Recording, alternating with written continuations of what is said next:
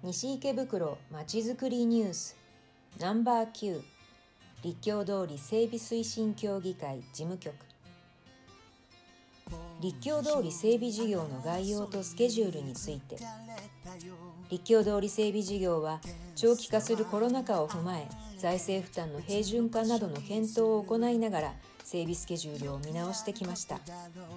見直した今年度のスケジュールについてお知らせいたします。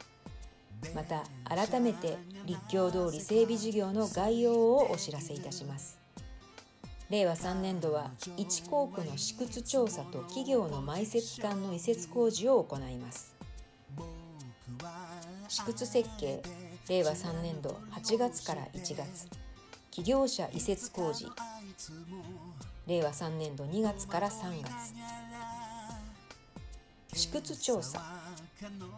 電線共同構整備ではボックス1.2メートル ×3 メートル程度の大きさを道路の地中に埋設し管路をつないでいきます。そのため既存の埋設物の位置を正確に把握する必要があります。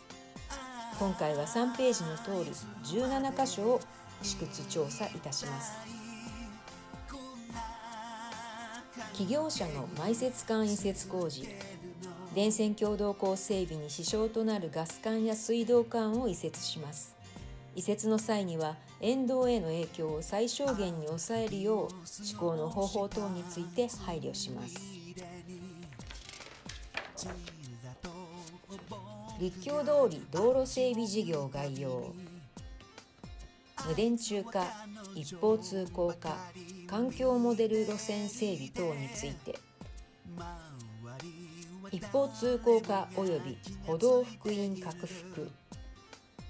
立教通りを一方通行化することで歩道を拡幅し道路の快適性安全性を向上させます。一方通行化前幅11メートルのところ歩道2.2メートル車道3.25メートル3.25メートル歩道2.25メートル。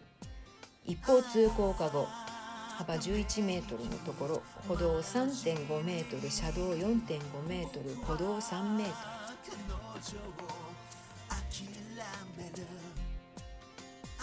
周辺道路への交通安全対策。立教通り一方通行化による周辺道路交通への影響は少ないという検討結果が出ておりますが面的に安全性を向上させるため当該地域の積極的な安全対策を検討します。交通安全対策の例狭窄かっこ路側帯にポール等を設置し車両の速度の抑制を図る。2カラー舗装かっこ歩道や交差点を明確にし車両への中期換気を図る。環境モデル路線整備。積極的に緑化をすることで環境に優しい路線を整備します。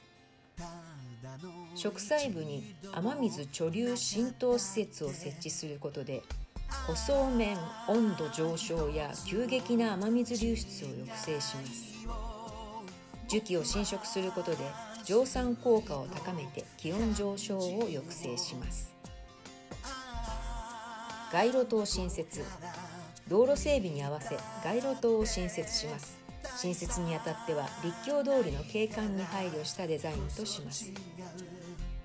今後のスケジュールについて立教通りは上手の通り1校区から3校区の3つに分けて順次整備いたします。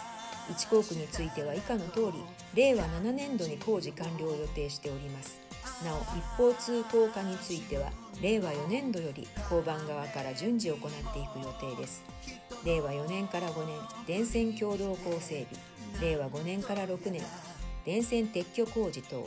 令和7年道路舗装工事。